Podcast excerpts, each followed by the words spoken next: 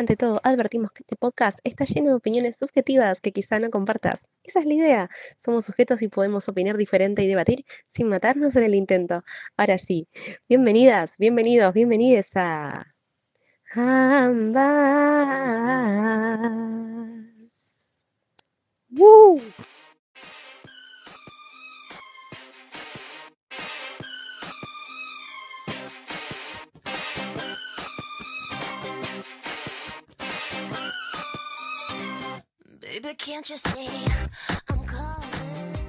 Hola, bueno, bienvenidos, bienvenidos a este, esta edición especial sábado, mismo sábado que nos encontramos siempre, pero edición especial. ¿Y por qué? ¿Y por qué? ¿Y por qué una edición especial? Porque pintó, porque puedo y porque quiero. Estoy muy mal, chiques. La cuarentena me está haciendo muy mal. Bueno, ¿qué sucedió? Estas dos señoritas a las que voy a volver a presentar, porque ya les que escucharon el primer capítulo las conocen, estuvieron charlando un par de cosas que estuvimos reflexionando desde otros podcasts y bueno, también poniendo en conjunto con otras opiniones de otras personas que gracias a las opiniones y la retroalimentación de ustedes, las que están escuchando, vamos a armar una edición especial con temáticas un poco más específicas que nos gustaría eh, poner a charlar y a cuestionar. Bienvenidas Carla y Sabri. Oli. Temón, temón con el que nos diste la bienvenida. Y bueno, tenía que ser primero Dualipa y ahora tenía que ser Britney. O sea, yo igual creo que Dualipa es un poco la nueva princesa del pop. O sea, Britney era la princesa del pop, tiene como ese, ese cargo mucho muy importante, pero Dua es como que actualmente tiene algo, un cargo muy importante en el pop. Vi- vino como a destronarla. Re. Re en esa, re en esa. Sabri, contanos a qué te hace acordar esta canción. ¿A qué? Durísima. Bueno, bueno, no se acuerda. Me duele el corazón, no importa. Esto lo tengo que editar, boluda. Tremendo fracaso. Lo tienen que tener ensayado esto, chicas. arre. Perdón, perdón, no, no estaba chequeado. eh. Como todo lo que dice Sabri no está chequeado. Fue, boluda. Lo bardeaba en vivo. No, en vivo. ¿Te acordás? Muerda que te cancelo, judía. Gran, gran fecha patria, 25 de mayo, cabildo abierto. Ay. Ay, mi amor. Claro. Sí, hermoso. ¿Qué sucedió? Contanos, ahora que te acordaste. Ay, estas chicas me hicieron un regalo precioso. Me mandaron un videíto. Bueno, cumpleaños 25 de mayo, plena cuarentena. Porno. Eh, reu- reunión por Zoom con amigues, súper triste, o sea, yo tomando birra toda maquillada sola delante de la compu. Pero bueno, mis amigues atrás de la pantalla dándome amor siempre. Estas personas de luz agarran y de la nada me dicen, che, Sabi, te hicimos un regalo. Bueno, a ver, me han hecho un videoclip erótico con striptease y todo de este tema de Britney, cantado acústico a capela por la señorita eh, Florencia, Sí, dueña del podcast y toda la producción. No, no, no, excelente, excelente video, excelente sorpresa. Encima arrancó el video con eh, mi novio tocando la guitarra y yo dije, ay, me hicieron un tema re tierno. Y de nada arrancan ¿Y no? estas dos muchachas a sacarse la ropa, ¿viste? Yo estaba choqueadísima. No, no, fue la mejor sorpresa que me podían hacer. Encima el video, claro, compartiendo pantalla por videollamada en Zoom, con 10 monos más, no casaba, no casaba a una nadie. ¿eh? Y la otra mitad quedaron todos calientes, porque fue un montón. Bueno, el link acá abajo, arre. Amo. Sí, sí, adjuntalo, eh, ya. No, sos loca, boluda. Cabildo abierto, tanja abierta, Micha.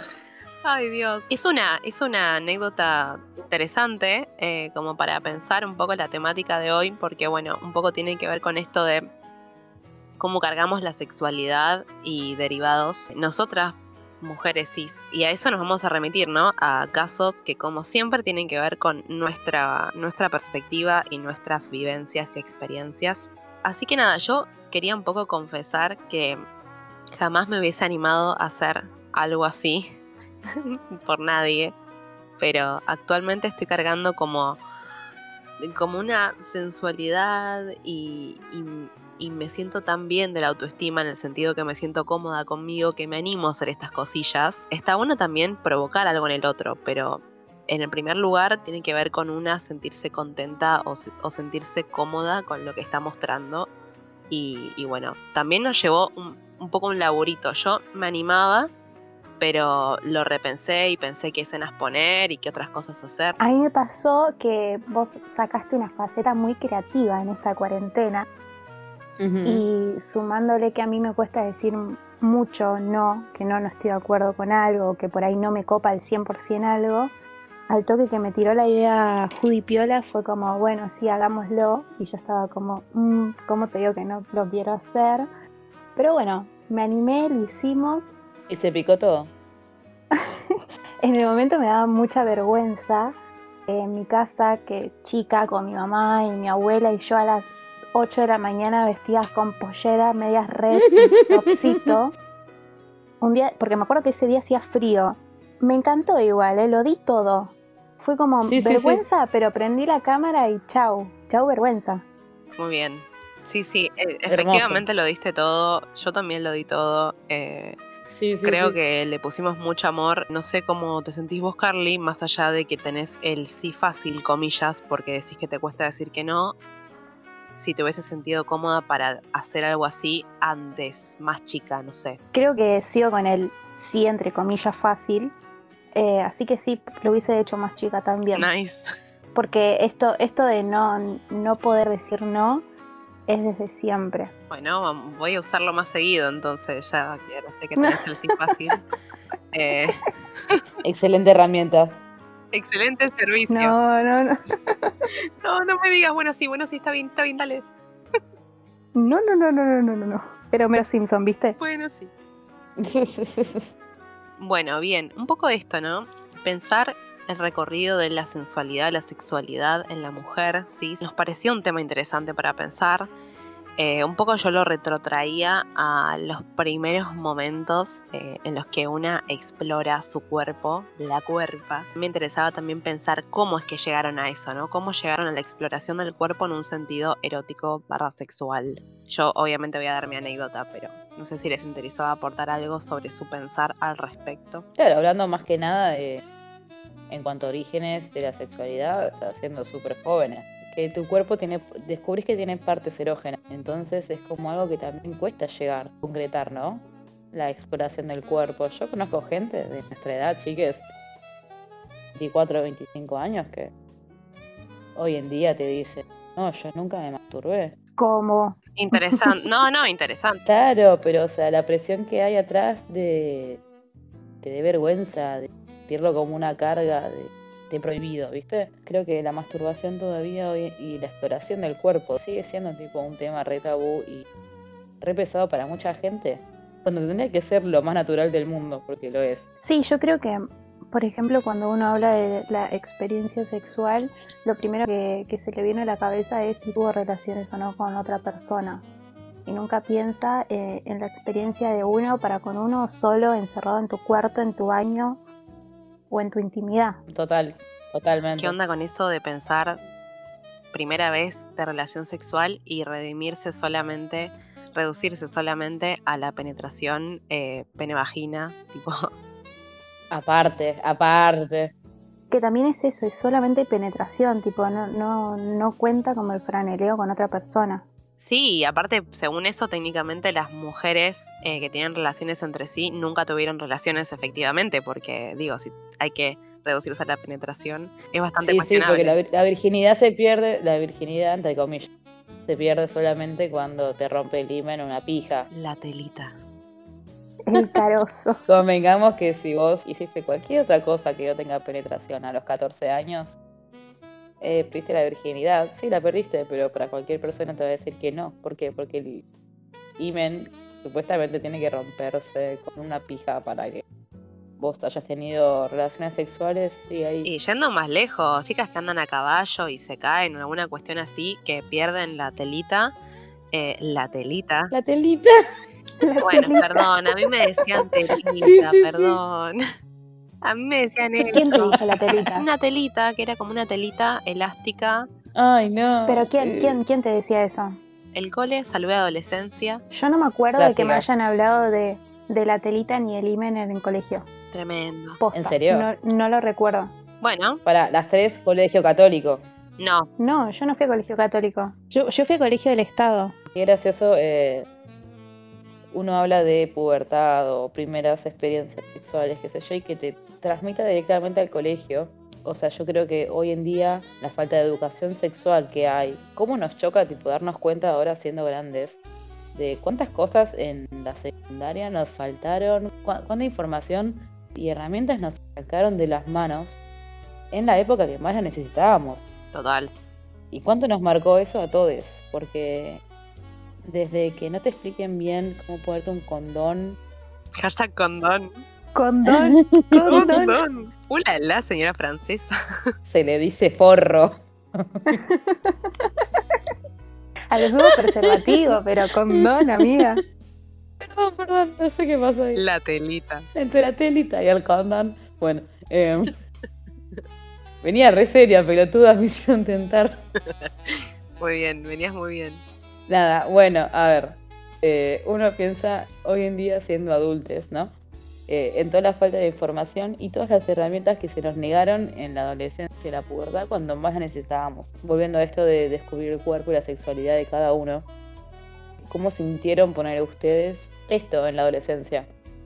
¿Sentías que estaba mal querer tener relaciones? Sí, estaba pésimo tener relaciones a los 15 años. Yo por lo menos no me gustaba que sea público que haya tenido o no haya tenido relaciones.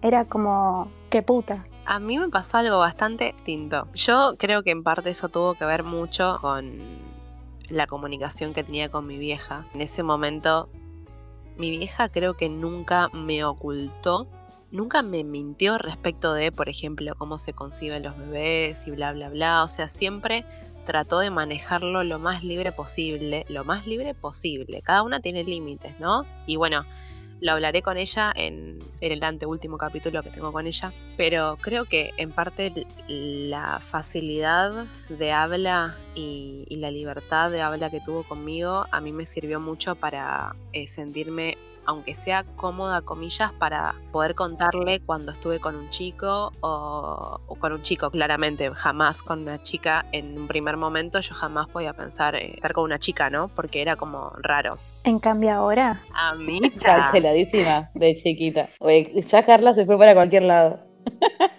Lo hablamos después. Arre.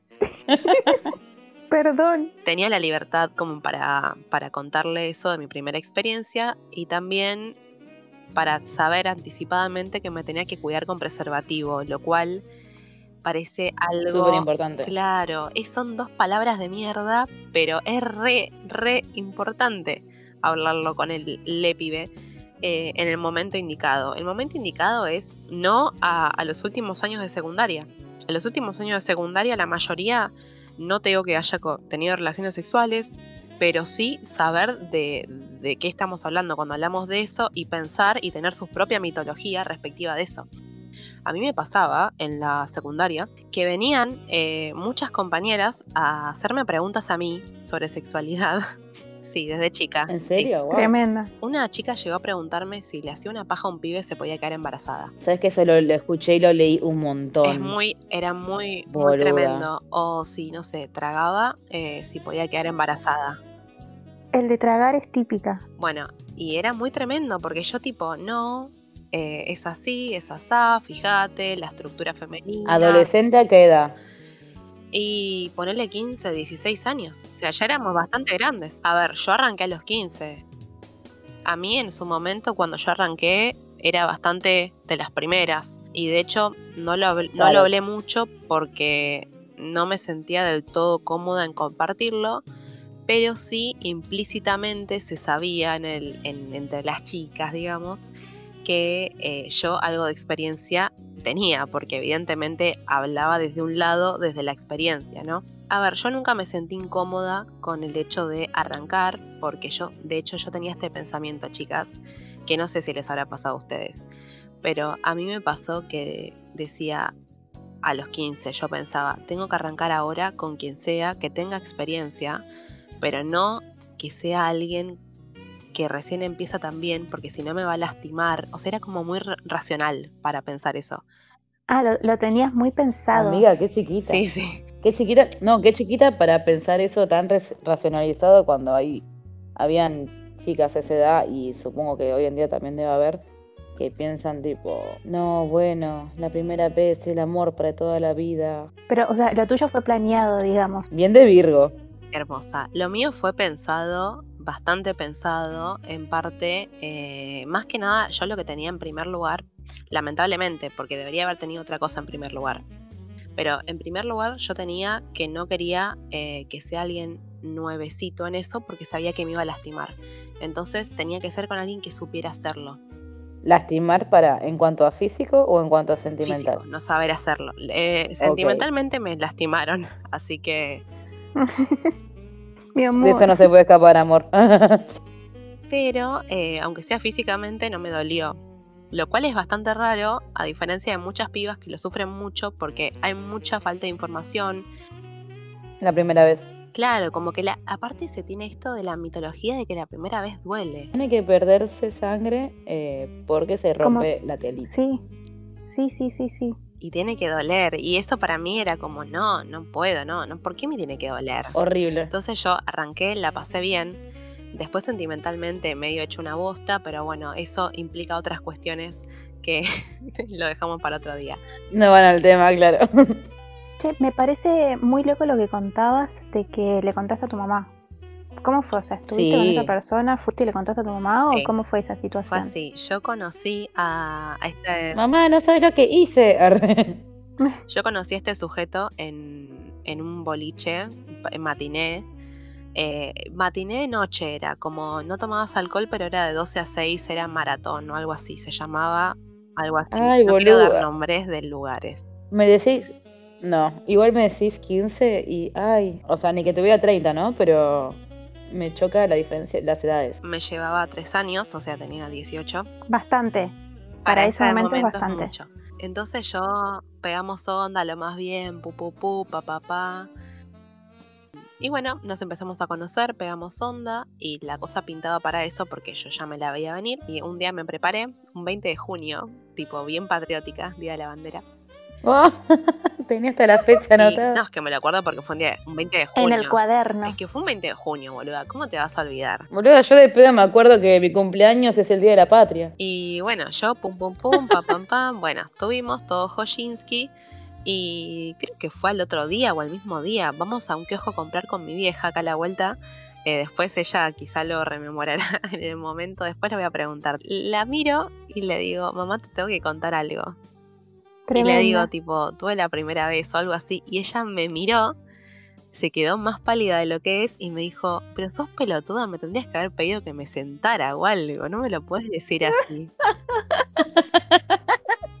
Tremendo, boluda. Yo creo que le llevo a contar algo así a mi vieja en aquel momento y me regoleaba una chancla en la cabeza. Yo nunca le conté. Lo primero que me dijo fue, ¿y te cuidaste? Y le digo, sí, sí me cuidé. Ah, bueno, bueno.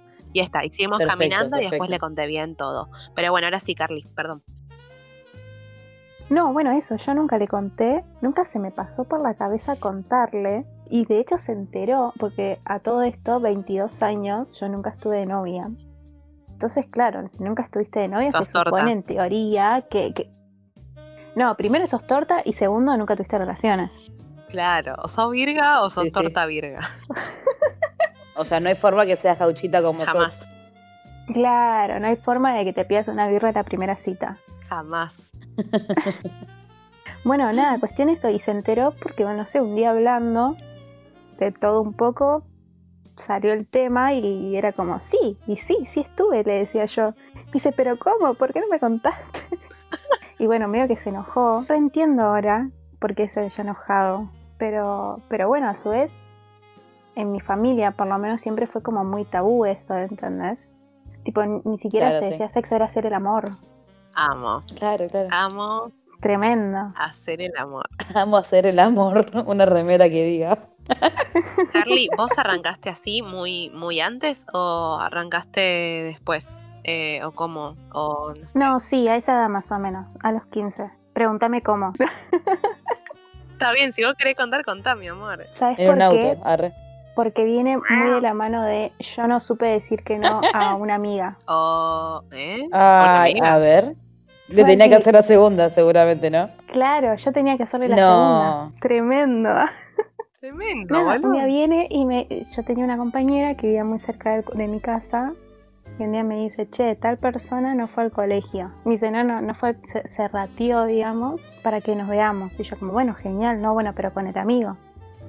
¿Y qué quieres que haga? Tipo, yo no... La clásica, voy yo con vos y el que me gusta con su amigo. Igual, ojo, fue consensuado, no fue obligada, pero bueno, como que, no sé, me costó decir Como que que en no estaba en tus planes. O sea, nada que. Claro. Igual yo la persona la conocía, tipo, todo bien, igual, ¿eh? Y te, te trató bien, te sentiste respetada. Sí, sí, fue lindo, por así decirlo, ¿no? Fue gracioso más que lindo, pero bueno, no importa. Re de imprevisto. Claro, re de imprevisto. Nada que ver con la judía que la venía planeando hasta la fecha patria. Bien, o sea, es importante que no te hayas sentido como el orto, pero no sé, me, me llama bastante la atención. La verdad que este, esta data no la tenía, así que me tomaste de sorpresa. Para mí, yo, si, si tengo que contar tipo mi primera vez, no, no la cuento a esa. Medio que la Lo anulé estás contando en los medios, Carla. Los medios. los medios. ¿Vos, Sabri? Uh, Y yo, yo más tarde, chiquis. arre. a los 40. Eh, yo sí, sí. Hace dos meses. arre. Pero vos, vos nunca le contaste a tu mamá, me refiero. Sí, yo también iba a preguntar No, eso. bueno, sí. Eso sí, pero, o sea, súper remil tarde. Imagínate que yo estoy, bueno, con Facu, mi novio, de los 16, 17, no sé. Eh, a los 16, 17, bueno, nada, primera vez. Mis viejos fueron siempre de, no, no te quedas a dormir, vas a la casa si no hay nadie, te vamos a buscar, ¿viste? Y de sexo, chicas, nunca ni una palabra, ¿eh? O sea, yo nací de un repollo. Porque mi vieja es muy, muy religiosa. Muy religiosa y vienen de familia muy religiosa. La, la única vez que mi vieja me habló de sexo bien, tipo corto, conciso y explícito, fue cuando tenía 12 años que me explicó cómo se hacían los bebés. Nice. Y me, me tuvo que explicar, porque los profesores del colegio mandaban la tarea a los padres a que cada padre le explique a su hijo. O sea, está como el orto. Claro, eso daba piedra libre a que cualquier padre dijera lo que se le cantara al orto, básicamente. Después, años después, nada, empecé a estar en relación con Facu, eh, todo bárbaro, pero nunca un che, traje forros, nada así, como más inteligente, avivado, ¿viste? No, siempre era como el cuidar que no se genere esa oportunidad, ¿no? Vos sos la más grande, ¿no? De tu familia. Yo soy la primera y la más grande. Lo que iba a decir es que para mí eso reinfluye. Sí, re influye. Yo soy la más chica, por ejemplo. Claro, mucho más tranqui, boluda. No, No, para mí es peor, como mucho más cuidada, boluda. O sea, pensá que mis hermanos tienen 30 años. Bueno, pero ya tuvieron la experiencia de saber que una hija antes te desvirgó. Ah, para mí influye lo del el, el orden de hermanes, pero con una base desde la cultura de los padres. La, conformación que sea, pero si ya de por sí mamá no, no le pinta explicarte, por más que haya pasado por la experiencia, quizás zafás un toque más, pero igual sigue siendo igual de choto, o sea, como que empezás a contar con otras variables. es muy choto no poder hablar con tu familia o no tener una fuente segura a la que acudir. No- no- nunca, por suerte, tuve falta de acceso a una herramienta, ¿no? Eh, Porque esas son herramientas e información que te tiene que dar eh, tu colegio. Claro, el problema es- también es que en la internet encontrás de todo, ¿no? Re, re. Cosas acertadas, cosas no acertadas. Claro, entonces es como que el descubrimiento de la sexualidad en cada persona depende de en qué contexto está. Prácticamente mis papás me hablaban de tuvieron sexo recién en la luna de miel. O Tremendo. sea, imagínate, imagínate, boludo. Eh, cero placer, cero goce, cero diversión. Y algo que, que creo que viene muy de la mano esto es si costó tanto hablar de, de relación sexual con otra persona, ni me imagino lo, lo que costó hablar de masturbación. Yo iba a ir para ese lado, de hecho, cuando hablamos de descubrir la sexualidad y, y- y lo erótico en el cuerpo de cada una. Siempre por eso hablamos de esto de que está constituido como que siempre tenés que hablar de la primera vez que tuviste relaciones con otro. Y yo creo que el, primer encuentro sexual siempre, en mi caso, fue conmigo. Claro, que es lo ideal. Porque ¿Vos fuiste consciente de eso? Sí, O sea, la, la primera, la primera vez que te hiciste acabar, ¿fuiste consciente de que lo que estabas haciendo?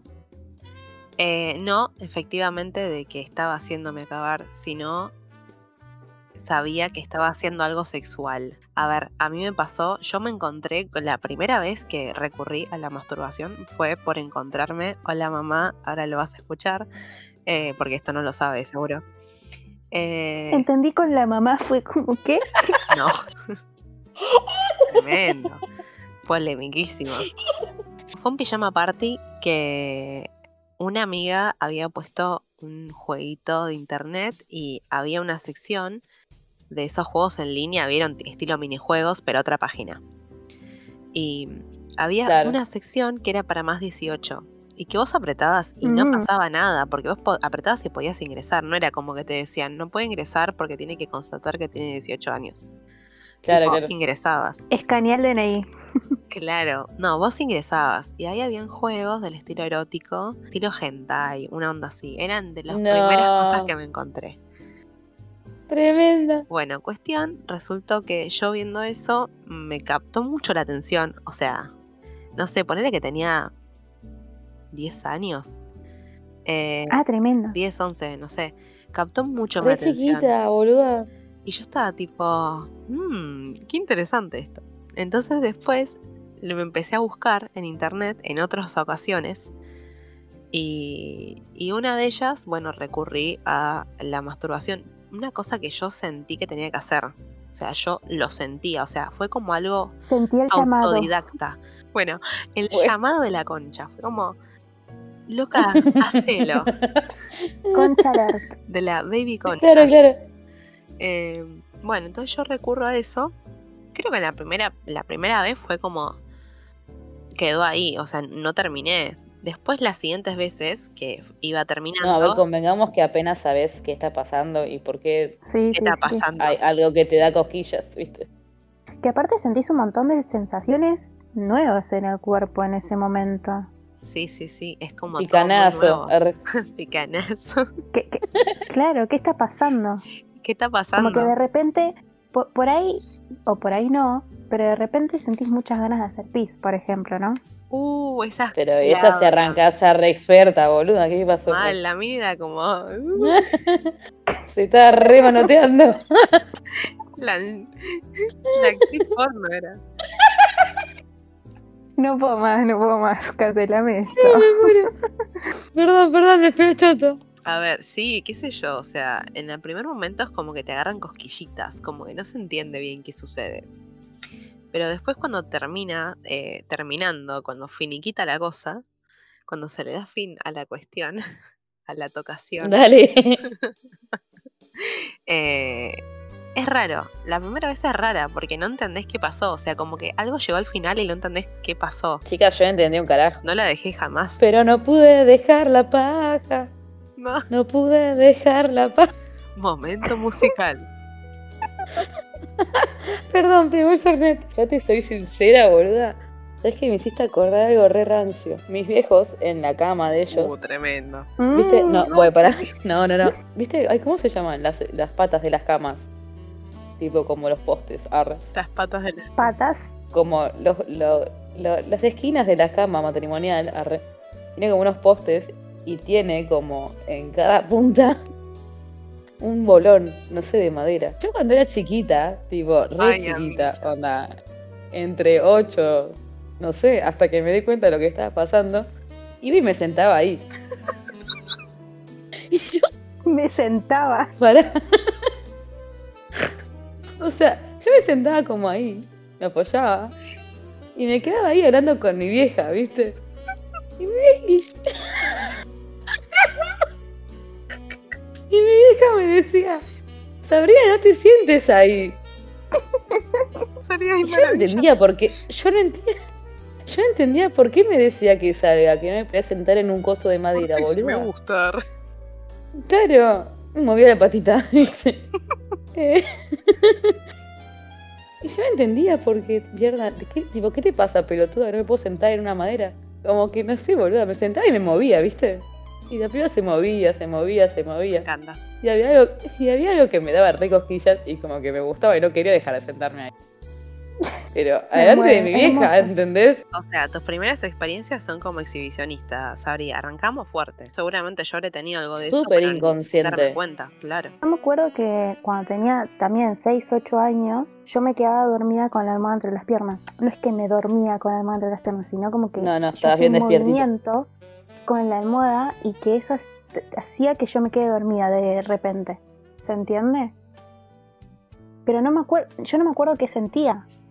Pero a mí eso me hacía dormirme plácidamente. Paren, ¿ustedes han tenido Barbies? O, o el, genérico de la Barbie, lo que sea. Sí, sí, sí. Bien, Acabo de desbloquear un, un- un recuerdo mal. bien. A ver. ¿Ustedes han hecho que las Barbies tengan relaciones entre sí? Sí, Eh, ¿Con quién? no. Con el Max Steel de mi hermano. Las chocaba y hacía que como que se besaban, pero no sabía qué estaba pasando. Porque no tenían pene o vagina, tenían un. algo liso, arre ahí. Tenían una zanja, literalmente, porque tenían como un huequito, ¿viste? Sí. Claro, sí, sí, sí. Sí, qué hermoso. Me acuerdo una vez, no, no, tremendo lo que me acabas de hacer acordar. Me acuerdo una vez que estaba en la casa de mi abuela, que en paz descanse, la queremos, Ay, y Carla. yo estaba, yo estaba haciendo al, al Max Steel, Max Steel se llama, ¿no? Sí, Sí, Maxi. y a, Sí, y a sí, sí. Barbie. Y al Max Steel como- era como, wow, te redoy. Sí, El Ken era alto pelotudo. tipo, y los estaba haciendo como movimientos sexuales, que yo no sabía que. Como que sí, sabía que eso era algo sexual, pero no sabía muy bien qué. Yo los ponía uno encima del otro y los movía. Porque son situaciones que vos viste en la tele y cambiaron de canal cuando eso pasa. Yo los hacía, los subía uno arriba del otro y los movía, digamos. Y de repente entra mi abuela al cuarto y Ah. me dice, Carla, ¿qué estás haciendo? Y yo los escondo abajo de la almohada. Y digo, nada. y aparte los desnudaba. La Los puercada. desnudaba. No es que tenían ropa, ¿entendés? Le sacaba la ropa. No, obvio, era sin ropa, mi amor, sin ropa o nada. Ué, ya sabía eso. Sí, sí, yo lo Tremendo. hacía sin ropa también al, a, a la follación Barbie, barbiliana. Es que yo tenía tipo 20, chicas, yo tenía 20 Barbies, eh, Barbies tipo originales y genéricas, obviamente. Ni en pedo era cheta que tenía toda Barbie. Ay, yo tenía 30 brats. Tenía do- No, mentira. Bratz. Eh, yo, Bratz. Tremendo. yo tenía Barbies como 20 y después tenía dos Ken, ponele. Entonces yo ni en pedo podía fiestar tipo 20 Barbie con dos Ken. Entonces O sí.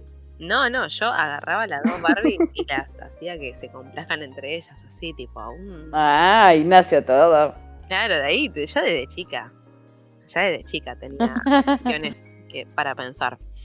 Eh, pero bueno, está interesante porque un poco a través de estas cuestiones yo me ponía a pensar que yo no tuve tanto, o sea, sí fui eh, reservando a quien le contaba las cuestiones que me iban pasando a nivel sexual, pero implícitamente, como les digo, se sabía que, que yo algo sabía porque me venían a preguntar a mí. Em, Judía, la canchera con la verga.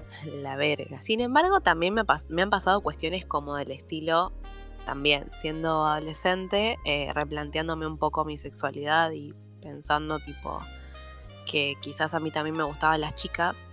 Eh, me han planteado mucho esto de que si me gustaban las chicas era enferma o que ya se me iba a pasar. Ay, sí.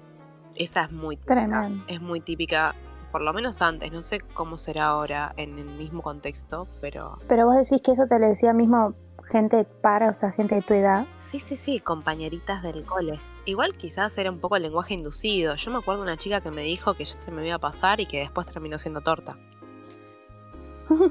Tremendo, tremendo. Es- es- represión. Este es, tre- este es tremendo, pero es muy clásica. Muy mando común. saludos, corazón. eh, si lo escuchas alguna vez. Eh, claro, le mando saluditos por las dudas. Es, es una cuestión bastante para pensar, ¿no?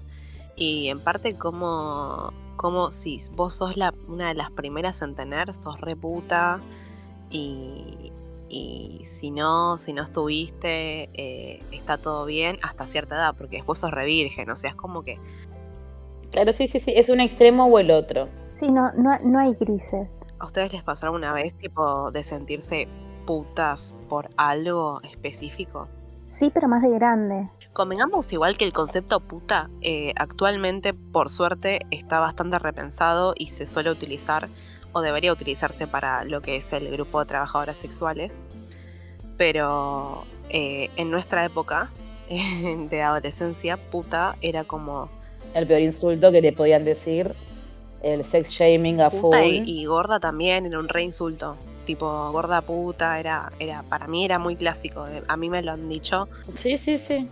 Sí, la puta madre, hay un montón de insultos con puta que, nada, enorme Es que la lista. Convengamos que sí, o sea, ser puta, ser libre sexualmente eh, para una mujer y en la adolescencia eh, es como la peor vergüenza, ¿no? En toda la cultura misógina en la que estamos. Convengamos que después al boludito del curso que lo mandaban a un... que hacían que el chabón tenga relaciones a los 14 era un capo. Uh, sos otro terreno. No, es- no, no sé si era tan así, ¿eh? No, no, no, pero yendo al- por el lado de. Hablando de adolescencia, ¿no? Secundaria, cada cual su curso, cada curso y cada secundaria es un mundo distinto, pero bueno, más o menos siempre generacionalmente se manejan los mismos mambos. Convengamos, eh, la chica que tiene relaciones sexuales es una puta, pero el pito del mismo curso que tuvo relaciones con ella es un capo. No sé si era solo la, la que tenía relaciones sexuales. Yo creo que de por sí, vieron que siempre está como la linda, la que todos los pibes de todas las Oh, edades la desean, ya sean más Sí, grandes sí. o Y la más tengo chicas. acá, entre ceja y ceja, sí. Criatura hipersexualizada, sí. Yo creo que puta no solamente se le decía a la que tenía relaciones sexuales, sino también a la, a la deseada, a, la, a esa como la, la más linda del curso, por así decirlo. Y, y era medio un insulto como diciendo, che, yo, yo por ahí quiero ser como vos, ¿entiendes? Yo te estoy criticando ahora, pero me encantaría también como ser la deseada y haber sido yo la que tuvo relación, no sé, con, con ese pibe que vos estuviste, ¿se entiende? Entre chicas decís. Claro, Sí, la terrible competencia. Uh, sí, la rivalidad entre mujeres. Gran tema. ¿Por qué tantos sentimientos y energía negativa? Vos decís, fue loco, está todo implantado en las cabezas, tipo, es toda una estructura social. Es un chip que nos pusieron en el bocho a todas y lo estamos desarmando de a poco, pero es un montón. Porque a mucha gente esto nos cagó la vida. Me retocó lo que dijiste, boluda. O sea, a mí me pasó mucho tiempo de sentirme como en contra de un montón de minitas en mi, en mi secundaria, porque por mi manera de ser quizás me costaba mucho llevarme con mujeres, porque luchaba un poco con esto de querer ser libre y querer ayudar y querer aconsejar y querer charlarlo. Pero por otro lado era como muy de por qué, por qué te manejas así, por qué sos así, por qué sos asá, por qué te manejas de esta manera. Y después en contraposición con los mambos, porque a ver, si bien tenía cierta libertad sexual, por el otro lado también, a ver, adolescencia, miles de contradicciones. Tenía por otro lado un montón de mambos con mi cuerpo eh, que no me permitían llevarme bien del todo conmigo misma. Así que cualquier cosa que me criticaran, Y menos con las demás. Total, cualquier cosa que me criticaran para mí era una agresión total a mi identidad. Eh, y más Sí, si venía sí. de una chica popular, linda. uh, tremenda Y yo- esa. Mucho tiempo quise pertenecer como a las populares. ¿Y qué implicaba pertenecer a las populares también? ¿Por qué tenías que hacer? ¿Cómo tenías que ser vos con otras En mi personas? experiencia me pasó mucho. eh, esa fue mi percepción, ¿eh? Si alguna popular en- que sabe y se identifica en su momento que haya estado conmigo lo, lo escucha, fue mi percepción. Yo realmente sentí que no era un lugar muy sano en el que, en el que estar. O sea, siempre había como buena onda por un lado, pero después si te dabas vuelta, te clavaban un comentario del orto por detrás. Y es muy complejo llevar una vida sana con ya todos los mamos estructurales que tiene un adolescente, combinarlo con cuestiones de este estilo, que es como que no puedes estar tranquila un segundo, o sea, siempre te están bardeando o te están diciendo algo lindo, pero después te comes el bardo de atrás y tenés que estar fijándote quién te dice qué cosa. nada, era todo un quilombo. Sí, no, todo un totalmente. quilombo en mi cabeza, en mi estructura, en la sociedad en la que estaba a nivel circunscripto de ese grupo de chicas. Así que nada, fueron pasando cosas. Yo me, me- se me generaba un poco esta pregunta para hacerlas también. eh, es que si alguna vez eh, se sintieron tipo, no sería discriminadas, pero con la etiqueta de puta. Como con la etiqueta de qué puta por esto. Si bien quizás no se lo dijeron, tipo sos re puta, quizás a sus adentros mm, dijeron, hice esto, soy puta por esto. Y quizás es algo re chiquito, pero se sintieron putas por eso. Igual yo creo que todas las mujeres en algún momento nos dijeron putas. Sí, a todo el mundo. a mí me lo han dicho. No, no, a ver, creo que de esa no zafó nadie, nadie nunca. Convengamos que es lo más fácil de decir, ¿no? Lo más corto y simple como para ir a otra persona. Con él. Sí, más allá de, de mujer contra mujer, me imagino, no sé, me acuerdo una vez que me peleé con un guachín con el que salía, que me decía, ay, vos sos re puta. Y yo tipo, ¿qué te pasa, idiota? Pero me lo han dicho, ¿entendés? Sí, sí, sí. No, olvídate. A ver, yo ponele siempre salir, que la remera me tenga mucho escote o me ajuste de más las lolas, ponele. Las lolas. Siempre de algún lado te llegaba el... Las lolas, condom, lolas. Las tetas, ¿qué quiere que La ubre. La ubres, dice. Bueno, pará, tarada. Nada, convengamos que también, tipo, por ahí no por nada en específico, pero siempre por algún motivo. A ver, siempre va a estar la excusa para que alguien te diga algo, te critique por algo, te agreda por algo. Porque el que quiera, el que quiera agredirte, eh, insultarte, lo va a hacer igual. Y ese es el problema de la persona Cuando que te lo hace. decían que trola. Pero, por ejemplo, me pareció muy interesante esto de hablar de, bueno, las populares en el colegio, el estigma, comentarios por atrás. ¿Por qué hubo siempre, y estamos acostumbrados, grupitos dentro de las secciones de colegios, cumplen con ciertas características y patrones súper específicos? ¿Por qué? Porque es algo que viene ya de la cultura, porque es algo que ya viene de una estructura en la que estamos metidos. O sea, loco, vos pones una película y se acuerdan cuando vimos Mean Girls, que está el grupito de cada uno. Las divinas quiénes Sí, son. sí, sí, sí. las sí. divinas son las divinas, las divinas son las que agarran y forran a todo el mundo porque tienen que pisar cabezas para estar arriba de ellas y seguir sobresaliendo. Entonces, lamentablemente eso, eso se escurrió y llegó al, al mundo real, ¿entendés? Eso siendo un programa, igualmente es una estructura repetida, eh, eso es algo que manchó nuestra cultura. Y eso es lo que hoy en día y siempre hizo que haya estado siempre presente esta competencia entre mujeres, que es horrible y es lo más cruel que pueda haber. Puede llegar a ser muy cruel la competencia entre mujeres, eh, más en, un- la adolescencia, en un ámbito escolar, es muy tóxico y es muy feo. Yo la verdad que he tenido gente en- a mi alrededor que gente de mierda, gente con maldad y pibas de mi edad, ¿entendés? Terminás diciendo, fue, le faltaban unos repatos. Después, hoy en día, años después, años después, me pongo a pensar y digo, fue, loco, todo esto tiene un origen. Sí, porque lo analizás desde afuera, digamos. Por ahí ustedes que tienen hermanas más chicas empiezan a ver. Lo mal que nos hizo estar de la cabeza toda la cultura esta patriarcal y... ¿Por qué hay competencia entre la mujer? ¿Por qué se originó competencia entre la mujer? Porque era siempre para estar eh, llamando la atención del hombre, ¿o no?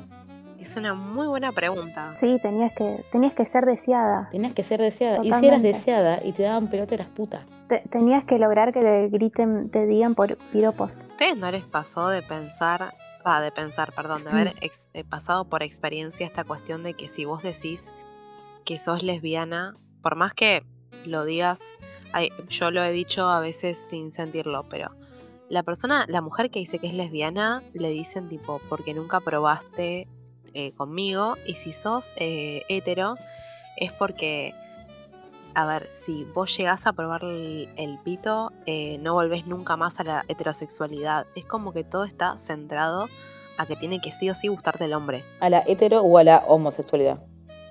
A la homosexualidad. El hombre al hombre y la mujer al hombre, siempre.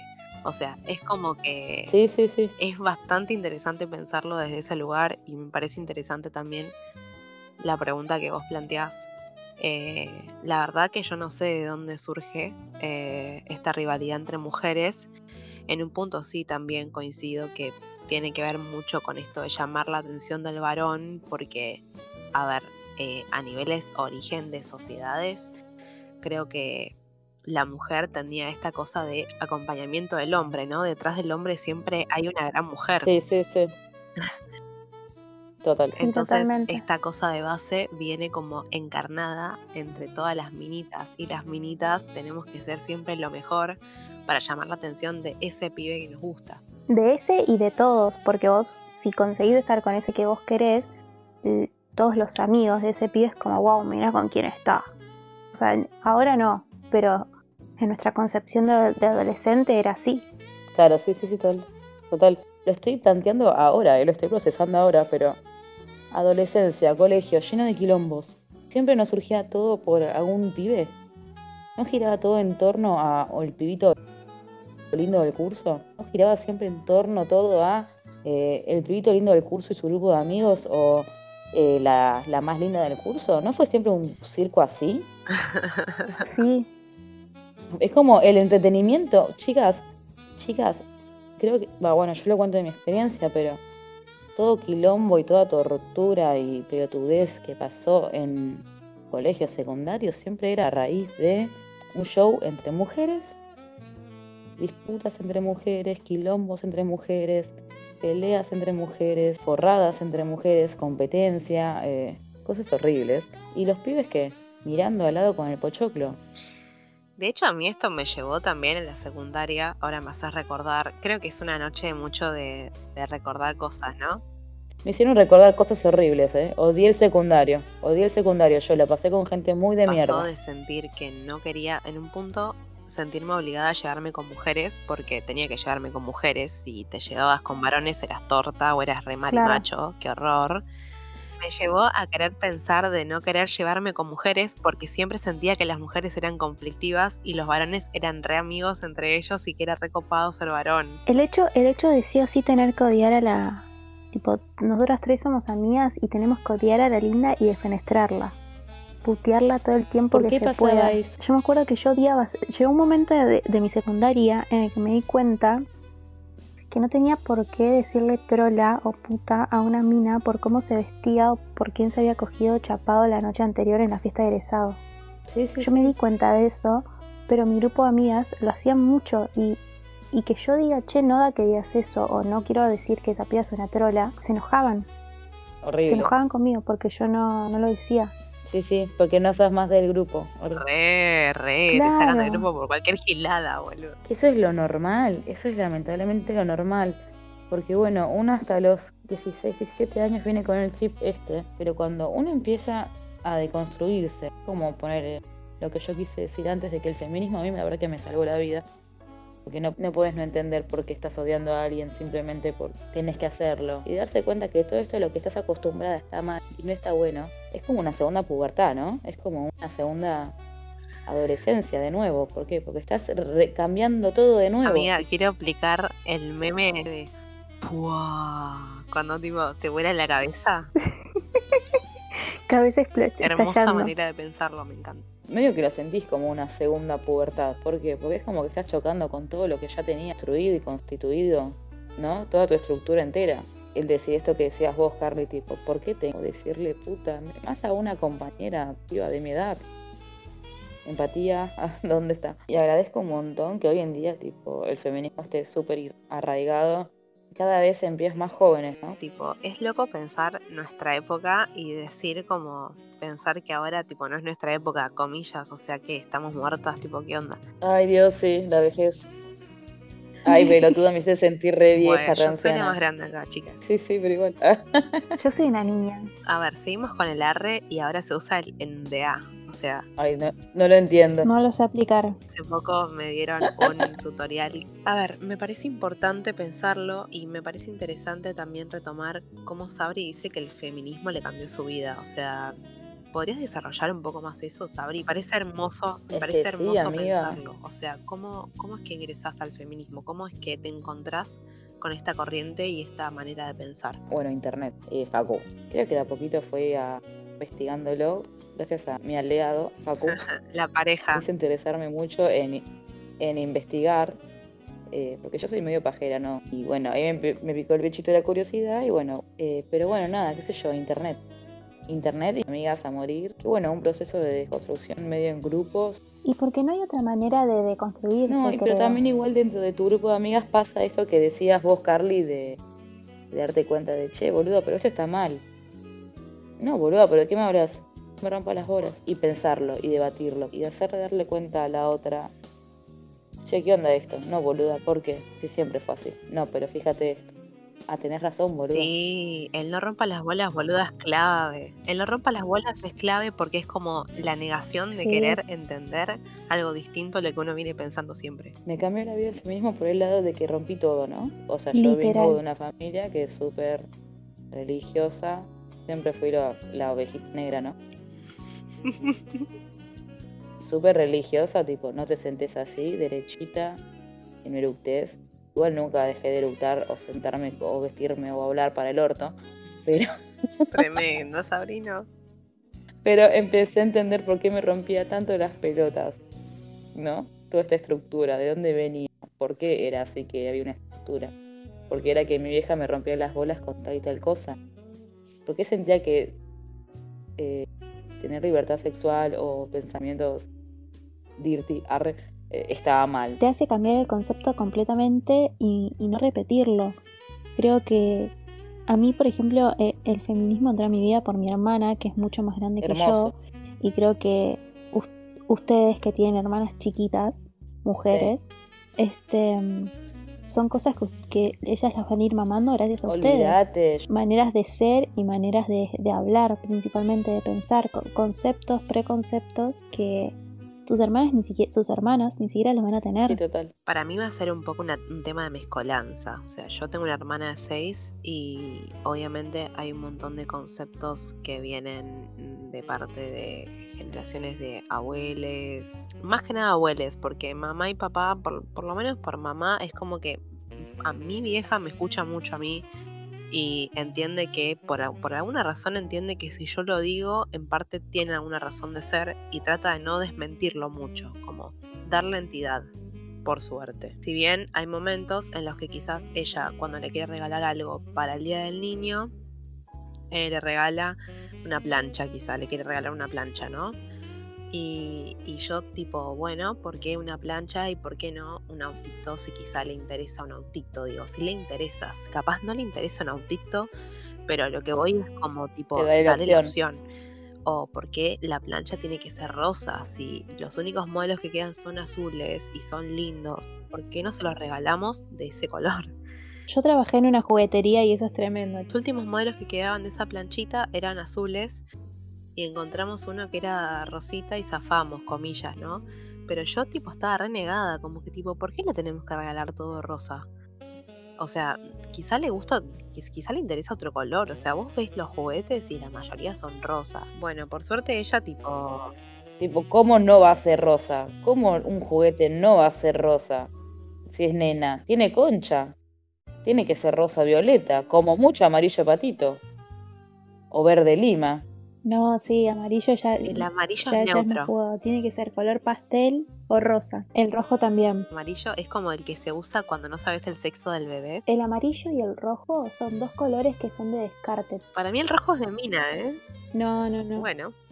No, no, no, yo lo digo desde los estereotipos que también crecí yo, ¿eh? Claro, bueno, no, yo lo digo desde la experiencia de, de haber trabajado en una juguetería y haber estado en un sector de Legos y en el sector nenas, donde todo era rosa literalmente y había Legos también. Entonces imagínate, era como medio un choque de Legos y color rosa. De repente había algo- una, una madre venía a buscar una sillita que tenía ladrillos para construir y la silla tenía respaldo verde, pero era para una No, nena. Imposible, y no se lo quería llevar imposible.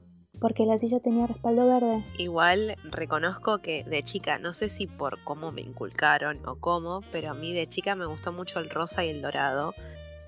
Y a mi hermana también, no sé por qué. Ahora a mí actualmente me gusta mucho el fucsia, que es como una manera de, ah, no me gusta el rosa, me gusta el fucsia, pero es un tono de rosa. Y me hago la, Soy más rebelde. Arre. claro, es como, me hago la rebelde, pero A mí me pasa que nunca me gustó el color rosa, pero ni siquiera No, odio. nunca, no, mi, mi mamá nunca me vistió con nada de rosa en particular. Solamente me acuerdo de un suéter que tenía rosa y marrón, que para mí es la mejor Floricienta. combinación del mundo. Qué asco, el rosa con El rosa y el marrón. Es re Cris Morena esa combinación de colores, boludo. No, Floricienta en la segunda temporada, porque en la primera temporada no era rosa con marrón, hija de puta. Era fucsia con celeste. arre. No, era más Pero color. la ropa, la ropa de esa época, digo.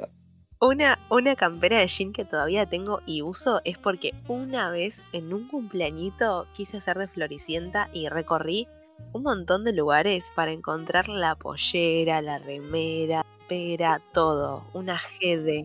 Las zapatillas. Asco, asco. Odiaba las zapatillas de Floricienta. Igual, por suerte, va ahora, digo por suerte, en su momento lloraba. Pero jamás, nunca me compraron algo característico de las series del momento. Mejor, amiga, porque A mí sí. era un asco. Yo tenía todo. ¿Puedo cambiar el tema rotundamente? Quiero que volvamos un poco para atrás de la conversación. Hablamos mucho de cómo uno redescubre y cómo nos masturbábamos a los seis años sin saberlo. Porque era eso, o sea, a Sabri le encantaba sentarse en el En el pingo, del- de la cama. En la De la pingama. cama. ¿Cómo, ¿Cómo fue su descubrimiento íntimo? Eh, ah, el mío, el mío particularmente fue, eh, bueno, a raíz de esto que, te- que les contaba, un poco desde la experiencia de ver a otra persona viendo videos respectivos sobre sexualidad, o sea, yo no sabía que la sexualidad en internet existía. Eh, estos jueguitos porno que habían, que con los que me crucé en, en la infancia. Y Sí. eh, después creo, si no recuerdo mal, también vi un video en YouTube que no sé si sigue existiendo, pero me acuerdo patente. ¿Un video porno? No, no, no. Pero me acuerdo patente que se llamaba Mi Primera Paja. Había juegos en Mm. internet de una página similar a, a minijuegos.com, pero no era esa página. Y eh, después estaba esta otra página que eh, de YouTube que tenía un video que se llamaba Mi Primera Paja. Esos son los recuerdos que tengo. Después, eventualmente, si una, a ver, uno no tiene que rascar mucho, ese es el tema, chicas. Una pone en internet porno y si no tenés el buscador que te restringe. Igual como me cambio no te restringe una poronga, boludo. No, no, no. Hay buscadores para niñas No, que no sé cómo te bloquear. restringen. Claro, por eso no lo sé bien cómo es ahí. Como que hay palabras, hay palabras claves que te, te las bloquea directamente. Vos podés poner porno y nunca te va a aparecer nada porque está bloqueado. Re. Y en el buscador, si vos tenés un- una cosa que, res- que restringe eh, el buscador para niños, eh, es muy probable que si buscas explícitamente porno no lo encuentres. Ahora, no sé qué otra manera habrá. Claro, yo de piba no tenía como esa restricción porque no existía. O sea, era, nosotras somos nativas digitales, somos las primeras personas que se crían con la internet al lado. O sea, somos de esas primeras personas. Ustedes son conscientes de eso. Claro, sí, sí. Habla- sí, eso me parece re. Re loco. Lo voy a enlazar con esto que antes comenté sobre todas las herramientas e información que no nos hicieron llegar en el momento que la necesitábamos en cuanto a educación sexual. No sabía, en plena adolescencia, no sabía cómo es que se daba el sexo, cómo era, no sé, el paso La a paso. ¿Cómo sí, llegás a eso? Claro. Chicas, no sabía cómo era una poronga, ¿entendés? No, total. Nadie sabía, gorda. O sea, amiga, Tan googlear lindas que son. Tan hétero que duele, Carlos. tan paqui, boluda. Pues. eh, escúchame una cosa, querida. Perdón, perdón. Eh, levante la mano acá, todos los que están escuchando el podcast, ¿quién no se educó del porno para su primera vez? Oh, típica Uh, shit, amiga. Pero tremendo. te levanté la mano, pero hasta el techo. O sea, sí, sí, sí, yo mido unos con 50, pero llega al techo igual. eh. Tengo las dos manos arriba, boludo. Sí, Eh, re. cuestión que me hiciste repensar en eso. Y eso que somos mujeres, ojo, ojo porque somos mujeres. Bueno, Y Pero, boluda, los chicos también. es mujer sumisa. Ah, bueno, sí, obvio. No tenés mucho que aprender, ¿se entiende? Obviamente. ¿Sos un trapito? Son de mirar porno. re. A mí Es- me da un paja, la que verdad. usan para estimularse. Yo lo uso mucho. Yo soy re jodida con eso. Soy muy crítica de lo que está disponible para consumir. Tengo que consumir algo muy conscientemente y muy meticulosamente eh, como para disfrutarlo, ¿no? estético. Muy estético. Sabri es re de las mías. Ustedes Yo sí, soy- son re Dios. Yo soy muy estética con esa. No me pongas un video chorongo con el fondo con papel crepé y la sábana con crapé. Papel follé. Tremendo. Dale, estúpida, me hiciste perder de nuevo. No me pongas un video porno con una producción e iluminación de mierda porque me la secas. Porque me caliento. Porque yo sí. No, no, no, grasa, horrible, no me gusta. Grasa, la amo. ¿Cómo va a decir gracias? Sea estético, primero. Segundo, Claro. que eh, sea en condición de igualdad. Porque esas cosas ahí se renotan y no me gustan ni en pedo. Mujer es súper objeto. Yo soy No lo tan disfruto. crítica de eso que busco escenas particulares. Tipo, busco Claro. escenas de lo que a mí me gusta.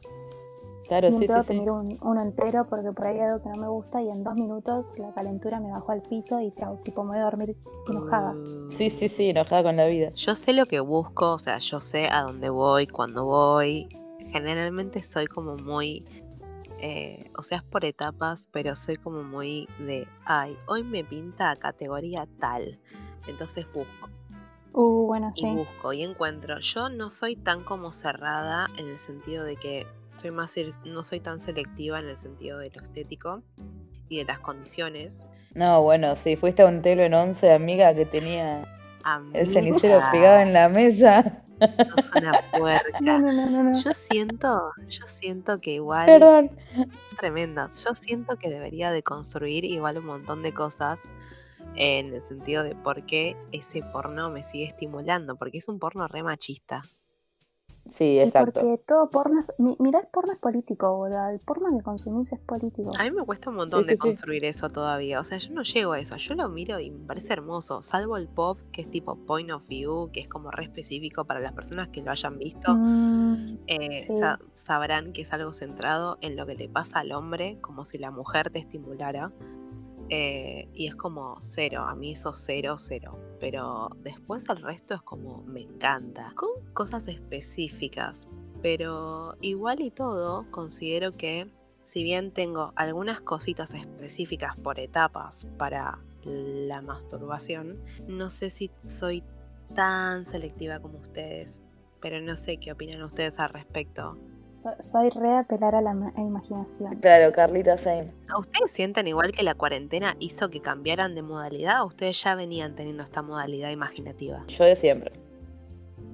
No, creo que tuve que buscar otros recursos. Sí, no, tuve que buscar otros recursos porque era como, bueno, me, me está aburriendo mismo divertirme yo sola, ya, ya está. Pero bueno, igual a- a- hay un montón de cosas como para hablar de la masturbación, ¿no? Como la- las posiciones en las que lo haces, que eso también habla un montón, esto de tener las piernas abiertas, sola, juguetes, no juguetes. También la intimidad y el espacio que tiene cada una, ¿no? Onda, dar, darse el momento para. Eso me parece re importante. Eso es re importante. Porque así como a nosotras creo que, que nos sale fácil, por así decirlo, hay un montón de pibas que por ahí no les sale Hacerlo o hablarlo. Porque ambas. hacerlo. ¿Vieron Sex Education las Entera. dos? Bueno, ¿vieron el Sí, caso sí. de la pibita que eh, ni siquiera contemplaba el tema de masturbarse? La piba que es como abierta sexualmente y está al principio con el chabón que le cuesta acabar. De Aram, de Aram. Ah, ya sé quién es. La sí, Que no tetoncita. sabía lo que le gustaba. Exacto. Que solo buscaba que el hombre acabe. La tetoncita. Solamente quería que el chabón acabara. O sea, como que no pensaba mucho en Ah, cosas. sí, sí. La tetoncita. Bueno, bien, esa chica después como que ella nunca se había dispuesto a explorar en ella misma y después empezó a explorar y ahí entendió lo que ella quería. Es tremendo, sí. Para mí es clave ese momento, es muy clave como lo, lo plasman en una serie.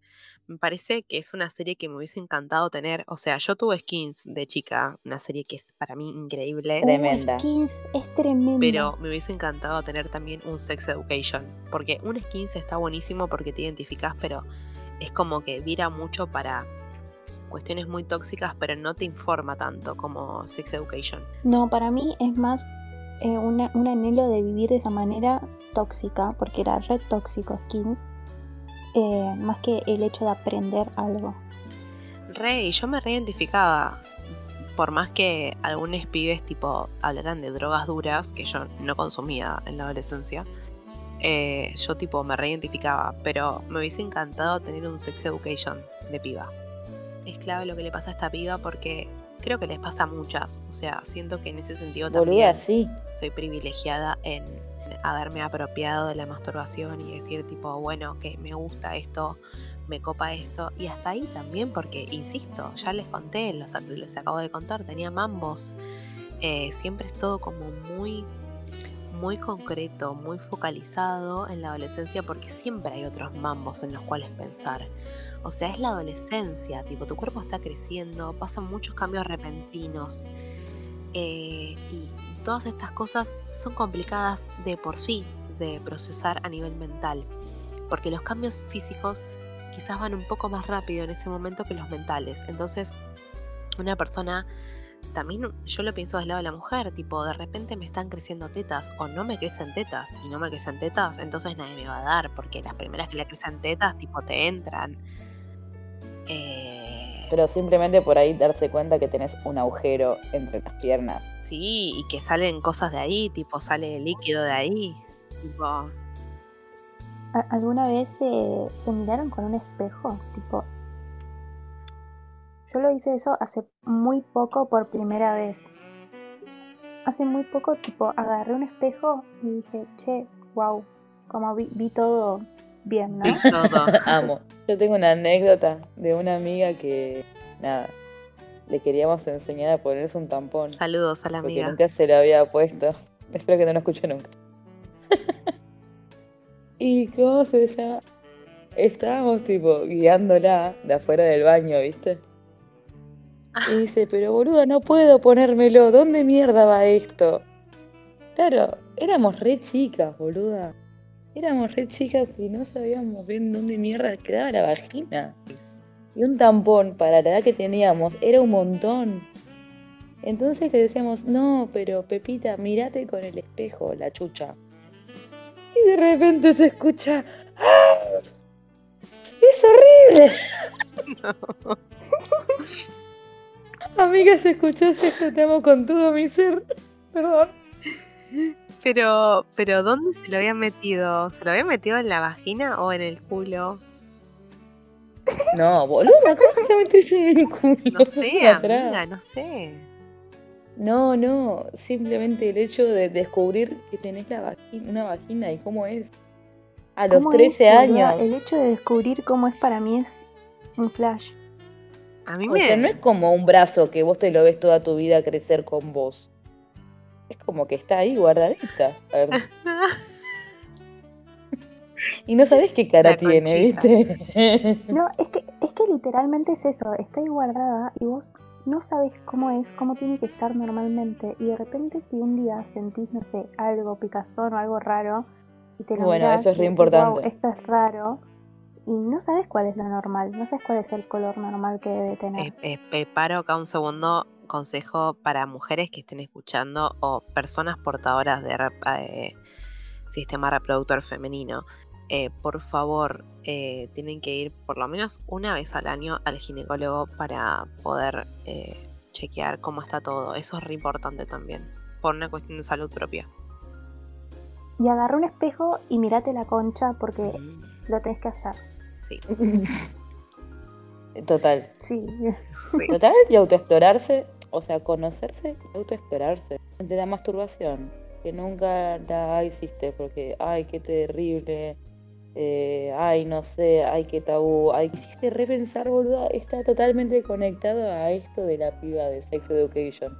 Que la piba descubre que el- sexo es más que un metesaca, que el sexo es eh, su sexualidad en sí, que la representa. Es un flash cuando la piba descubre el orgasmo que puede tener ella sola. A ver, yo si bien y no para, lo descubre no y no para, para. bien. Yo si bien en un momento eh, he tenido una primera etapa de descubrimiento sexual, de autosatisfacción, por alguna razón, cuando era con otro, con otro en sus principios, me sucedía que eh, siempre buscaba que el otro, y me refiero a otro porque era hombre, cis, acabara. Y si él acababa, ya estaba. O sea, no importaba que yo acabara. Claro. Es que ahí terminaba porque No, si ya así hiciste bien tu tarea. porno, pero era la peli porno así, o sea, la mina nunca acababa, o sea, era el tipo el que acababa. Eh, y ahí terminaba el video. Entonces era como, el tipo tiene que hacerlo, yo no tengo que hacerlo. Si el tipo lo hizo y yo fingí correctamente para que el tipo llegara, esta joya. Entonces, yo, Si yo fingí correctamente, eso es muy clave. total, yo crecí en esa. Y hasta hace poco, qué sé yo, unos años, empecé a entender, unos años, pero con toda, pero rajando, eh, rascando un montón.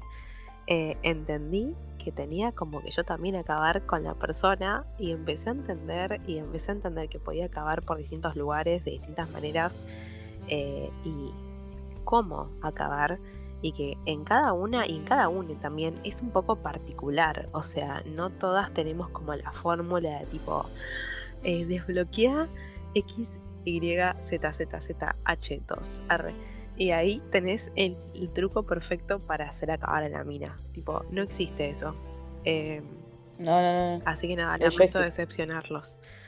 Eh, lamento decepcionarles a quienes sea que querían hacer acabar a una persona portadora de concha. Eh, no sucede así. Sorry, not sorry. Cada cuerpo es un mundo, cada persona es un mundo. eh, hay que descubrirse y nadie te conoce mejor que vos misma. eh, Mm, estamos haciendo alusión a que todo es paje. Re, Eh, pero re. al re descubrimiento, sano, al autodescubrimiento. Creo que este podcast se trató prácticamente de que incentivar a mirarse la concha y pajearse y saber tus placeres, tus mambos, qué te gusta, qué no y cómo hacer. Que deje de ser tabú, porque me parece que es la primera vez que hablo tan abiertamente sobre masturbación con amigas. Me encanta. Real, Qué bueno que hayas sentido que, que tengas este espacio. Eh, también siento que en algunas cuestiones, si bien cada persona en este caso es un mundo, eh, hay cuestiones, digo, esto se traspola mucho con, yo lo venía pensando con lo que vos decías, Ari, del feminismo, Eh, pensarlo también en un sentido de que hay cuestiones de luchas que tienen que ver con grupos específicos em, y quizás si bien cada persona está habilitada a emitir opinión, hay cuestiones en las que es más pertinente que hayan otros, otros sujetos que porten la voz principal. Eh, yo lo recuerdo también en parte porque en el capítulo de activismo gorde, de gordo odio y demás, como que pensaba tipo, está bien, yo puedo hablar un montón de experiencias que tuve, pero yo ya actualmente no tengo un cuerpo gordo, tengo un cuerpo más parecido a lo hegemónico, si bien no es hegemónico del todo, tengo un cuerpo similar a ello. Y no me compete totalmente eh, apropiarme de la lucha. Entonces, no sé, también pensaba esa cuestión, no sé qué, si querían aportar algo de eso. Es la línea, la, la línea tan fina es entre hablar o no hablar de un tema que te compete o no y hasta qué punto es como un- un- una completa deconstrucción que uno tiene, que uno mismo tiene que hacer, ¿no? Y saber, bueno, hasta acá yo puedo hablar porque lo experimenté y lo vivo o lo viví en algún momento, entonces bueno, hasta acá acompaño. Pero llega un punto en el que si yo no puedo seguir hablando y apropiándome tanto de algo y no lo vivo, si no me toca, Sí, no sí, puedo sí. hablar desde la experiencia de otros. Uno siempre tiene que hablar desde, desde su experiencia. Sí, aparte, lo que me parece muy importante es hablar sobre una lucha que se está llevando a cabo, o sea, darle visibilidad, ¿no? Pero eh, de ahí darle visibilidad a querer llevar la bandera de una lucha, y ya hay un abismo enorme, porque tenés que, claro, poner este filtro de hasta dónde, de qué puedo hacerme cargo y de qué no. Sí, el famoso aliade, ¿no? Hasta qué punto uno es aliado y hasta qué punto uno forma parte de esa lucha. Claro, hasta dónde no es invadir la lucha del otro y hablando de gordo odio, ¿no? Haciendo paréntesis con este podcast anterior que hablaste vos, judía, con tu amiga, que la verdad que es increíble. Hablar de luchas que te competen o no ah, es muy puntual, creo que es muy depende de la persona, muy depende de qué tema siempre se puede hablar, creo que, de tu vivencia y tu punto de vista sin tomar ninguna bandera. Nada, ceder lugar a quien le corresponde, a eso voy. Bien, está bueno tipo lo que tomás porque si bien eh, podemos eh, situar un montón de cuestiones cuando, cuando no nos sentimos del todo convocados eh, desde la apreciación siempre subjetiva. A ver, lo que yo trato de pensar y siempre trato de promulgar es que la apreciación y la manera de emitir una opinión sea realmente desde es una opinión. O sea, no sea como de, hola, acá vengo a traerte la verdad y es así, es de tal La manera. verdad absoluta. Eso me parece una chotada y me Sí, parece sí, sí. imposición y me parece hasta violento. O sea, Es violento. Sí, que ya encarar de esa manera te da un rechazo enorme. totalmente. Me ha pasado con influencers. Entonces es como, ¿por qué lo sitúas de esta manera? Si lo puedes situar perfectamente desde una apreciación personal y puedes caer igual o mejor que, que cuando lo transmitís desde esta otra. Eh, yo pienso un poco que si las personas están situando un movimiento específico, siempre van a ver, va a haber un grupo específico que esté más indicado a aportar la voz porque es el grupo que más sufrió respecto de eso. Sí, sí. Pero los, siento los que más vulnerables tienen que ser siempre, creo, el que, los quien- quienes llevan la bandera. No, no alguien que esté al costadito y beneficiado en sí. totalmente. Sí, a ver, no, no hablar del tema también te hace cómplice de lo que está pasando, ¿no?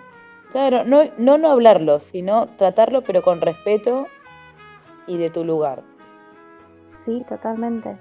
Conociendo, conociendo el lugar que tiene, cuál es el rol que tiene uno en esa lucha.